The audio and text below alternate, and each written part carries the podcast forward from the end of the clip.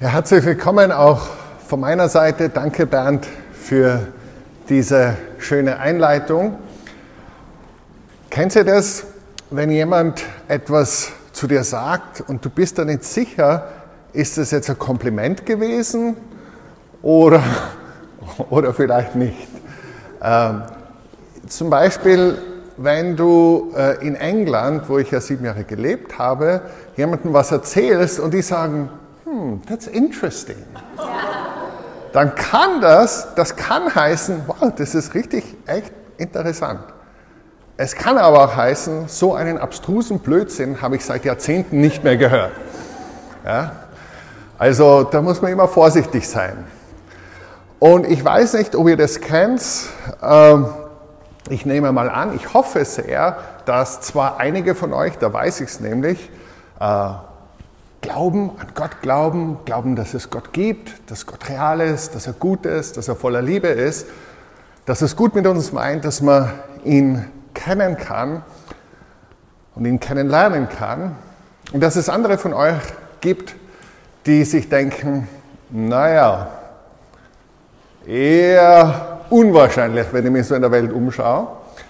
Aber kennt ihr das, wenn wir so miteinander im Gespräch sind und dann jemand der nicht gläubig ist, zu der gläubigen Person sagt, du, ich freue mich so sehr, dass du glauben kannst, weil ich sehe, der Glaube tut dir gut.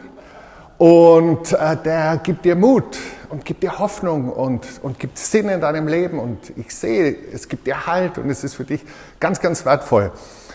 Und ich würde auch gerne glauben, ich wünschte, ich könnte glauben, aber ich kann es halt nicht. Oft Wirklich oft ist es ein tatsächliches Kompliment und spricht von einer echten Sehnsucht, äh, gerne glauben zu können und glauben zu wollen. Aber natürlich könntest du es auch so übersetzen, zu sagen, du, du glaubst an ein imaginäres Fabelwesen, das es de facto nicht gibt.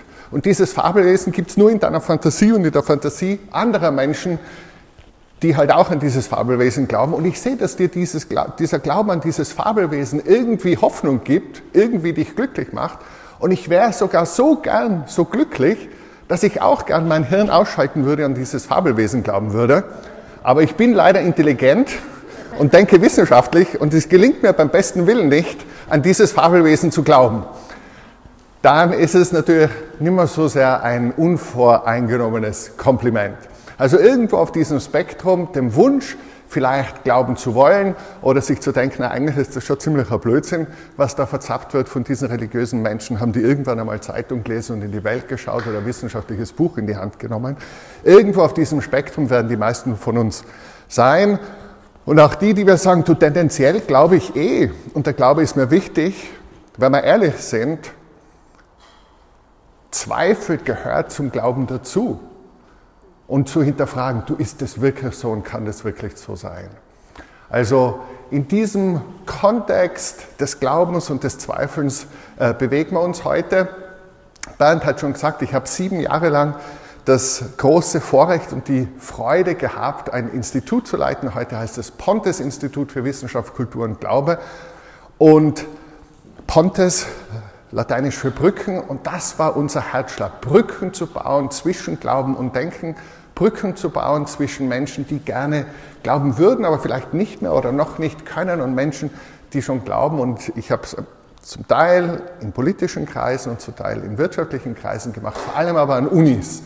Und ich habe das geliebt, im Hörsaal zu stehen und genau so den Vortrag, so wie ich ihn heute halte, mehr oder weniger ist genau so, wie ich angeboten habe, Brücken zu bauen. Ich glaube, das letzte Mal habe ich ihn tatsächlich in Leipzig gehalten, an der Uni in Leipzig und habe das noch in sehr äh, angenehmer Erinnerung, weil sich ein richtig gutes Gespräch danach entsponnen hat. Also die Frage, die wir uns heute stellen wollen, ist, ist dieser Glaube an einen guten, an einen liebenden Gott, dieser Glaube, der im Zentrum der christlichen Überzeugung steht, mehr als ein Hirngespinst? Und ich werde nicht die ganze wissenschaftliche Breite aufmachen, wie ich es vielleicht an einer Uni machen würde. Ist vielleicht am Sonntagvormittag ein bisschen schwer Kost, aber ich lade euch schon zum Denken ein und wir werden da mit einigen Leuten im Gespräch sein, die dazu sehr prägend gewirkt haben. Äh, und dann ist ja in der zweiten Halbzeit die QA-Zeit sowieso, dass wir das dann untereinander vertiefen können. Also der erste Punkt wird sein, ich werde kurz diesen Gedanken, dass der Glaube nur Illusion ist, dass es nur Einbildung ist, der ist philosophisch, philosophiegeschichtlich vor allem im 19. Jahrhundert entstanden. Friedrich Feuerbach, äh, Karl Marx und dann Sigmund Freud im 20. Jahrhundert sind die Namen, die das extrem geprägt haben. Dieses Denken, das stelle ich kurz vor. Dann stelle ich ein, paar Rückfragen an diese drei, äh, Feuerbach, Marx und Freud. Dann zeige ich euch ein alternatives Erklärungsmodell. Das sind so die drei Einheiten, die wir relativ zügig durchmachen wollen, dass uns genug Zeit bleibt zum Gespräch. Also erstens der Illusionsgedanke bei Feuerbach, bei Marx und bei Freud. Hier haben wir den Ludwig, ich habe ihn davor Friedrich genannt, Ludwig Feuerbach, Feuerbach das Wesen des Christentums 1841. Und da definiert er es so, Gott entspringt aus dem Gefühl eines Mangels.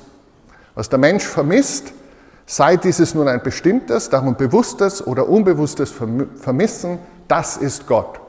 Also das ist der Kern der sogenannten Projektionsthese der Religion. Du hast etwas in deinem Herzen, das dir abgeht, zum Beispiel Hoffnung über den Tod hinaus, zum Beispiel Schutz vor bösen Mächten oder vor, vor Naturgewalten, äh, zum Beispiel Sinn und Liebe. Du sehnst dich danach und aus diesem Mangel, weil du es eben nicht hast, projizierst du das irgendwie auf eine kosmische Fläche, daraus entsteht Gott.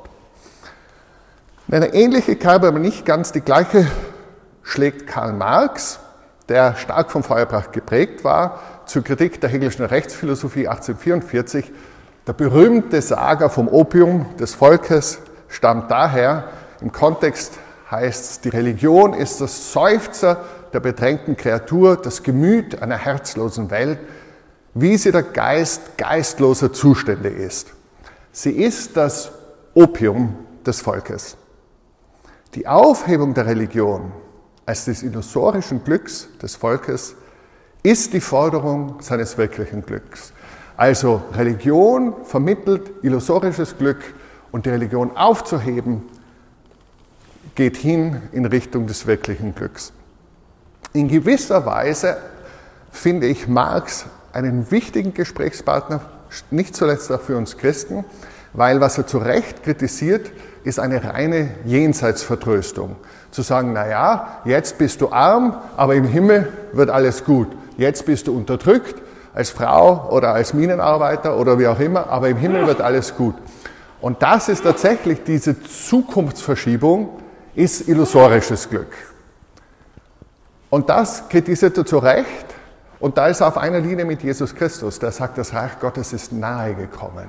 Es geht darum, dass jetzt Armen gute Botschaft verkündet wird. Es geht darum, dass jetzt Gefangene befreit werden. Das ist die Serie, mit der wir uns an den anderen Sonntagen äh, momentan beschäftigen, was es bedeutet, dieses Königreich Gottes.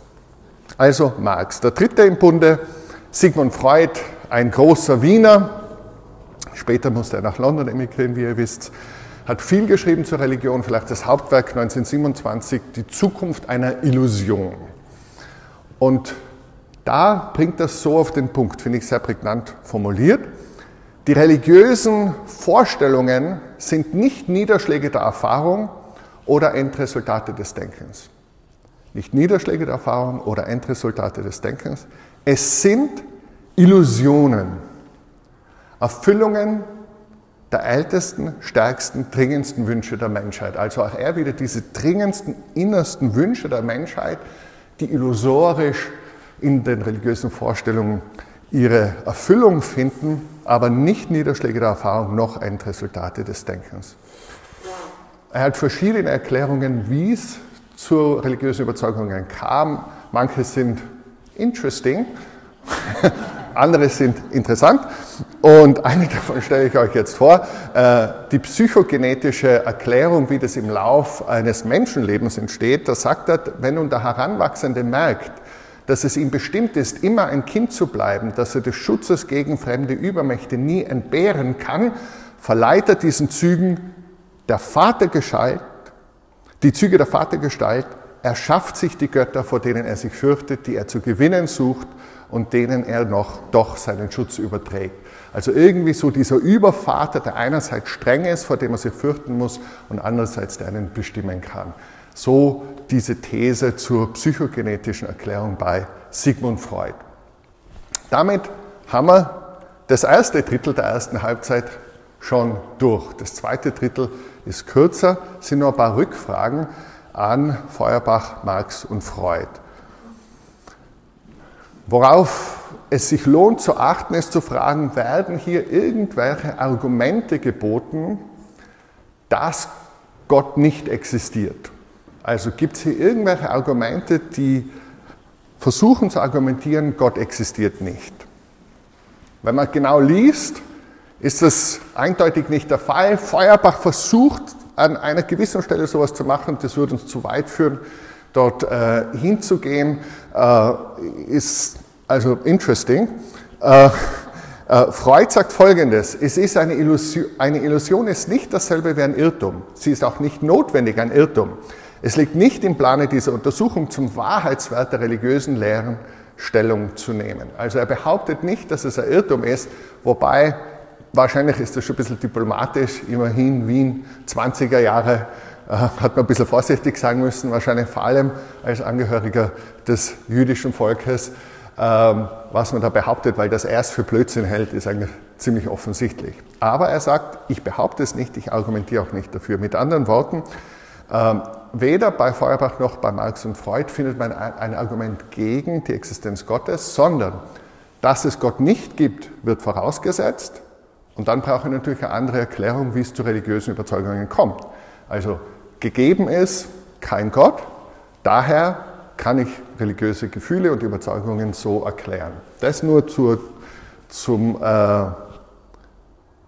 zu dem, was diese Argumente leisten wollen und, und, und versuchen zu leisten. Zweitens, die Frage der empirischen Überprüfbarkeit gibt es immer bei verschiedenen Thesen und Theorien, äh, die man sich stellen kann. Diese These ist natürlich in keiner Weise empirisch überprüfbar. Das heißt, sie hat in dieser Hinsicht keinen Vorteil vor anderen Thesen. Uh, ist halt so, okay, that's your theory, I have a different theory. Im Prinzip ist es theoretisch nicht überprüfbar, uh, ob das so stimmt oder nicht stimmt, wie es hier erklärt wird. Drittens kann man schon fragen, ob man sich wirklich, wenn man sich einen Gott schafft, sich den christlichen Gott schaffen würde. Also ob das wirklich so die Wunschvorstellung ist. Uh, der deutsche Psychiater und Autor Manfred heißt er, glaube ich, Lütz, sagt, eigentlich ist oft umgekehrt und die Leute wünschen sich eben genau, dass es keinen Gott gibt, der sich in unser Leben einmischt und vor dem wir vielleicht auch noch Rechenschaft geben müssen. Also er nennt es den Wunsch nach der kosmischen, frei, äh, äh, sturmfreien Bude. Also der Wunsch, dass es keinen Gott gibt, heißt, es gibt, es ist sturmfrei. Ja? Wir müssen uns vor niemandem verantworten. Der Wunsch vor der sturmfreien Bude. Also ob das wirklich so wahr ist, dass man sich einen Gott aussucht, wo man dann Rechenschaft gibt, ein Gott, der einem sagt, liebe deine Feinde, bete für die, die sich verfolgen, kann man zumindest drüber streiten. Und ganz zum Schluss komme ich auf alle Fälle nochmal zurück, ob das wirklich realistisch ist, dass der Glaube, zumindest der Glaube, von dem wir sprechen, mit Erfahrung und Denken nichts zu tun hat, so wie Sigmund Freud behauptet. Wir kommen schon zum dritten Punkt meines Impulsreferats, ein alternatives Erklärungsmodell. Das heißt, äh, was wir bei, vor allem bei Feuerbach und bei Freud gesehen haben, die haben gesagt, hey, da gibt es diese Sehnsüchte im Herzen der Menschen, dieses Gefühl des Mangels und aus dem heraus entsteht die Illusion, die Projektion eines Gottes. Man kann natürlich dieses Pferd auch von der anderen Seite her aufzäumen Blaise Pascal, französischer Mathematiker und Philosoph, posthum sind seine Gedanken Pensées veröffentlicht worden im 17. Jahrhundert. Und er sagt, hey, es gibt im Herzen eines Menschen eine Sehnsucht, die nicht gestillt werden kann, selbst nicht durch die besten Dinge im Leben. Also, dass irgendwie so Wild Living, Sex and Drugs and Rock'n'Roll äh, nicht auf die Dauer erfüllt, das hat sich schon herumgesprochen bei den meisten aber auch die guten Dinge des Lebens, auch beruflicher Erfolg, Glück in Paar- und Ehebeziehungen und Familie, auch die weisen oft über sich hinaus, sind nicht im allertiefsten und allerletzten oft erfüllend. Und Pascal sagt, es ist deshalb, weil es im Herzen eines jeden Menschen einen Abgrund gibt, einen bodenlosen Abgrund, ein unendlich großes Loch, das nur von einem unendlich großen Gegenüber erfüllt werden kann. Nur von einem Objet infini et immuable, also von einem unendlichen Gegenüber von Gott selbst. Der unendliche Abgrund kann durch nichts ausgefüllt werden als durch etwas Unendliches und Unwandelbares, das heißt durch Gott selbst. Ihr seht, er hat dieselbe Beobachtung, da gibt es etwas, einen Mangel im Mensch des Herzens, aber das ist so, weil der Mensch auf Gott hin ausgerichtet ist. Einer meiner großen äh, Vorbilder, wenn man das überhaupt äh, sagen kann, weil er unheimlich begabt war in ganz, ganz vieler Hinsicht, ist C.S. Lewis, ein Ire, der in England aufgewachsen ist, in Oxford gewirkt hat und dann später noch ein bisschen in Cambridge, ähm, der selbst als Atheist begonnen hat, seine intellektuelle Reise in Oxford und dann im Verlauf von zehn Jahren durch viele Gespräche mit Tolkien und anderen vom Atheist zum Agnostiker wurde, vom Agnostiker zum Theisten, vom Theisten schließlich zum Christen. Und der deshalb ein sehr guter Brückenbauer war, vor allem für denkende Menschen. Und Brücken gebaut hat hin zum Glauben für Menschen, die, die gerne nachdenken. Und er äh, setzt auch bei dieser Sehnsucht an und argumentiert wie folgt. I find, if I find in myself a desire which no experience in this world can satisfy, the most probable explanation is that I was made for another world. Also, er fängt mit derselben Beobachtung an, kommt aber zu ganz einem anderen Schluss. Ein bisschen länger im Kontext diese Überlegung. Äh, jedem angeborenen Verlangen, beobachtet Lewis, von Lebewesen entspricht eine bestimmte Befriedigung. Ein Baby hat Hunger, es gibt so etwas wie Nahrung. Ein Entlein will schwimmen, es gibt so etwas wie Wasser. Menschen empfinden sexuelles Verlangen, nun, es gibt so etwas wie Sex. Wenn ich nun in mir ein Verlangen vorfinde, das ist das Zitat von vorher, das durch nichts in dieser Welt gestillt werden kann, ist die wahrscheinlichste Erklärung, dass ich für eine andere Welt geschaffen wurde. Das heißt, selber Beobachtung, ganz anderer Schluss. Ähm, ein amerikanischer Philosoph, Peter Kraft, der am Boston College unterrichtet, hat dieses Argument von C.S. Lewis, das sich eben auch bei Blaise Pascal findet, auch bei anderen, versucht zu formalisieren in ein valides philosophisches Argument. Das Argument, das ich euch jetzt gleich vorstelle, hat zwei Prämissen. Und wenn diese beiden Prämissen gelten, wenn diese beiden Prämissen zutreffen, dann ist der Schluss logisch zwingend. Äh, und dann gibt es noch eine semantische Konvention, die er daran anführt. Also ich stelle euch das vor, zwei Prämissen, ein logischer Schluss, semantische Konvention. Argument from Desire nach Kräft. Erstens, jedes natürliche, angeborene Verlangen in uns entspricht einem realen Objekt, das dieses Verlangen stillen kann. Also das Verlangen muss natürlich und angeboren sein und Wann, wenn das so ist, dann entspricht diesem Verlangen auch ein Objekt, das tatsächlich existiert und das Verlangen stillen kann. Zweitens, Beobachtung, also auch eine Prämisse. Dann im Argument, in uns finden wir ein Verlangen, das nichts in der Zeit, nichts auf Erden, kein Geschöpf stillen kann. Wenn das stimmt, dass wir tatsächlich das in uns finden, dieses Verlangen, wenn das natürlich und angeboren ist, dann folgt zwingend, daher muss etwas über die Zeit, die Erde und Geschöpfe hinaus bestehen, das dieses Verlangen stillen kann. Also wenn Prämisse 1 zutrifft und Prämisse 2 zutrifft, folgt der Schluss 3. Dieses etwas nennen wir Gott und ewiges Leben mit Gott. Das ist semantische Konvention. Jetzt kann man natürlich streiten, ob Prämisse 1 zutrifft oder Prämisse 2 zutrifft. Aber wenn sie zutreffen, folgt dieser Schluss. Was ist das Fazit? Was habe ich eigentlich bis jetzt gesagt? Ich habe gesagt, es gibt die Beobachtung, dass die Menschen eine ganz große Sehnsucht in, in sich tragen. Eine Sehnsucht, die über sie hinausweist, also transzendent ist. Diese Sehnsucht macht Ludwig Feuerbach, macht Karl Marx, macht Sigmund Freud diese Sehnsucht, machen Blaise Pascal, C.S. Lewis, Peter Kraft und viele andere. Und es gibt eben konkurrierende Erklärungsmodelle. Wenn du beginnst damit zu sagen, es gibt Gott nicht, dann können dir ein Stück weit zumindest Feuerbach, Marx und Freud erklären, wieso es diese religiösen Überzeugungen dennoch gibt. Es gibt andere Erklärungsmodelle auch.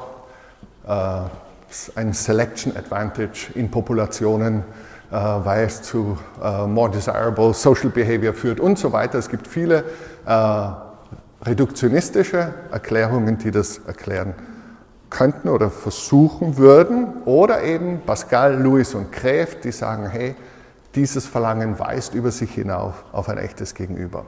Und jetzt könnte man sagen, okay, gescheite Leute auf beiden Seiten, unentschieden, wie so oft, zumindest zur Halbzeit unentschieden, gehen wir heim, Rückspiel nächste Woche, zur Not gehen wir in die Verlängerung. Aber ganz so leicht ist es natürlich bei diesen Fragen nicht, denn das hat natürlich schon eine höchstpersönliche Brisanz. Das ist ja unheimlich relevant für dich und für mich. Ob es jetzt Gott wirklich gibt und ob du wirklich von Gott geliebt und gewollt bist und ob Gott eine Realität ist, die du kennenlernen kannst, die dein Leben hier transformieren kann und die auf Dauer dir ewiges Leben anbietet als Geschenk. Ob das der Fall ist oder nicht, ist eine Frage, wo ich keine andere Frage kenne, die ähnliche Tragweite hat. Also was könnte existenziell wichtiger sein, als zu wissen, ob wir letztlich in einem Universum leben, wo es bottomless indifference, pitiless, bottomless indifference gibt, wie es mein ehemaliger Nachbar in Oxford ausdrückt, Richard Dawkins, oder ob am Grunde dieses Universums ein Gott ist, der uns geschaffen hat, der uns liebt. Und die Brisanz entsteht auch dadurch, dass wir alle wie am Roulette-Tisch sitzen und unsere Chips liegen dort und wir müssen spielen, wir müssen setzen. Ja, und irgendwann le jeu sont fait. Aber das heißt, wir sind committed, wir sind schon im Spiel. Du kommst aus dem Spiel nicht raus, ohne zu entscheiden, ich lebe so, als ob es Gott gäbe oder so, als ob ich sie nicht gäbe. Wir sind committed. Wir haben uns das nicht ausgesucht. Das ist die Geworfenheit des Seins, ja, um Heidegger zu bemühen. Wir sind hineingeworfen in diese Existenz, dieses Sein. Aber jetzt sind wir da. Wir kommen nicht raus. Wie entscheiden wir nun? Und das mache ich jetzt ganz kurz nur als ein Verweis aufs Weiterdenken, weil eben Freud sagt, die religiösen Forschungen sind nicht Niederschläge der Erfahrung oder Endresultate des Denkens. Sage ich, der Glaube, den ich kenne und schätze, ist genau das Gegenteil. Ist Niederschlag der Erfahrung und Endresultat des Denkens. Beim Denken äh, sind meine Gedanken so geordnet, dass ich sage, du, ich kann mir das naturwissenschaftlich und wissenschaftstheoretisch anschauen, ich kann mir das philosophisch anschauen, ich kann mir das Geschichts geschichtswissenschaftlich anschauen und überall finde ich Indizien, nicht Beweise im mathematischen Sinn, sondern Indizien dafür, dass es Gott tatsächlich gibt. Sei es die Ordnung und Begreifbarkeit und die mathematische Beschreibbarkeit des Universums. Albert Einstein und Eugene Wigner werden da die Zeugen sozusagen. Ähm, oder sei es die Feinabstimmung der kosmologischen Konstanten auf das Leben hin, Martin Rees oder Alistair McGrath äh, wären da Zeugen, die zu nennen wären. Darüber habe ich einen eigenen Vortrag gehalten vor ungefähr einem Jahr, ich glaube es war im November 22, ist auf unserer Webseite äh, zu sehen, gibt es Gott wirklich? Das findet ihr alles auf citykirche.wien, Inhalte und dann Big Questions. Philosophie Darüber haben wir noch nicht geredet in der großen Runde, aber wenn es tatsächlich Gut und Böse gibt, nicht nur als Konsens der Menschen, dann ist es ganz schwer, das zu begründen, ohne eine Referenz auf einen transzendenten Grund, auf einen Gott. Ganz, ganz schwer. Immanuel Kant zum Beispiel wäre da zu nennen oder Robert Adams, zeitgenössischer Philosoph. Ich finde aber auch die Leitfrage, damit haben wir die Big Question Sundays begonnen vor einem Jahr. Die Leitfrage betrifft uns alle. Sie ist für alle Menschen schwer, ob sie Atheisten, Agnostiker, irgendwelchen Religionen angehören oder ob sie Christen sind. Aber ich glaube, dass die christliche Antwort auf die Frage des Leids in der Welt die realistische und die hoffnungsvollste ist. Und sei es über Irenäus und John Hicks, sei es über Augustinus und in neuer Zeit Plantinger oder Vitale, auch dazu können Sie nachhören, was meine Gedanken sind, aber ich glaube, hier bietet die christliche Botschaft eine Antwort, die realistisch ist und die hoffnungsvoll ist. Geschichtswissenschaft, historische Indizien für die Auferstehung und Gottessohnschaft Jesu. Tom Wright wäre zu nennen, William Lane Craig, Richard Swinburne. Darüber haben wir zu Ostern geredet. Richard Swinburne zum Beispiel schaut sich diese Argumente an und sagt, aus seiner Sicht ist es 97 Prozent realist, äh, wahrscheinlich, dass Jesus Gottes Sohn war und auferstanden ist. Äh, mehr dazu, wenn ihr das nachhören wollt, die letzte Osterpredigt oder die vorletzte.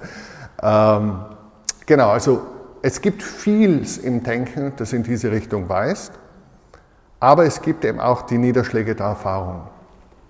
Blaise Pascal, am 23.11.1654 hatte er eine Gotteserfahrung, die ihn sein Leben lang geprägt hat wir wissen von ihr nur, weil dieses Stück Pergament, das ihr hinter mir seht, zusammengefaltet, in seinen Rock eingenäht gefunden wurde, nachdem er gestorben ist. Er hat niemand davon erzählt zu Lebzeiten. Er hat dieses Memorial, diese Erinnerung aufgeschrieben. Und es war ihm so wichtig, dass er das immer an seinem Leib, an seinem Herzen getragen hat. Und in dieser Nacht, am 23.11.1654, schreibt er, seit ungefähr abends halb elf bis ungefähr eine halbe Stunde nach Mitternacht. Feuer. Gott Abrahams, Gott Isaaks, Gott Jakobs. Nicht der Philosophen und Gelehrten. Gewissheit, Gewissheit, Empfinden, Freude, Friede, der Gott Jesu Christi. Er hat eine ganz, ganz tiefe Begegnung mit dem Gott, der verzehrendes Feuer ist, mit dem Gott, der lebt, mit dem Gott, der Liebe ist. Und er sagt, er war ein großer Philosoph. Ja.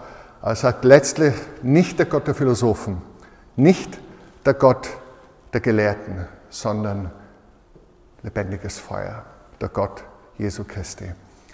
Und diese Mischung, einerseits können wir auf höchstem Niveau denken, Wissenschaftsphilosophie betreiben. Wir haben hier gehört über äh, Transhumanismus und über die Grenzen der Ausbaufähigkeit des menschlichen Körpers.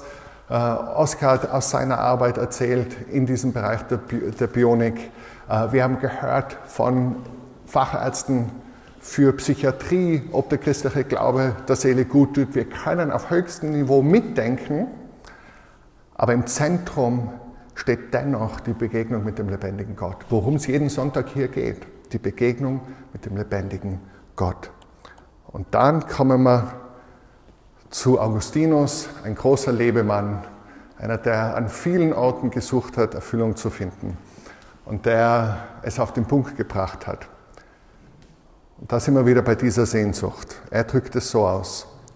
Du hast uns auf dich hin gemacht und unser Herz ist rastlos, bis es in dir zur Ruhe kommt.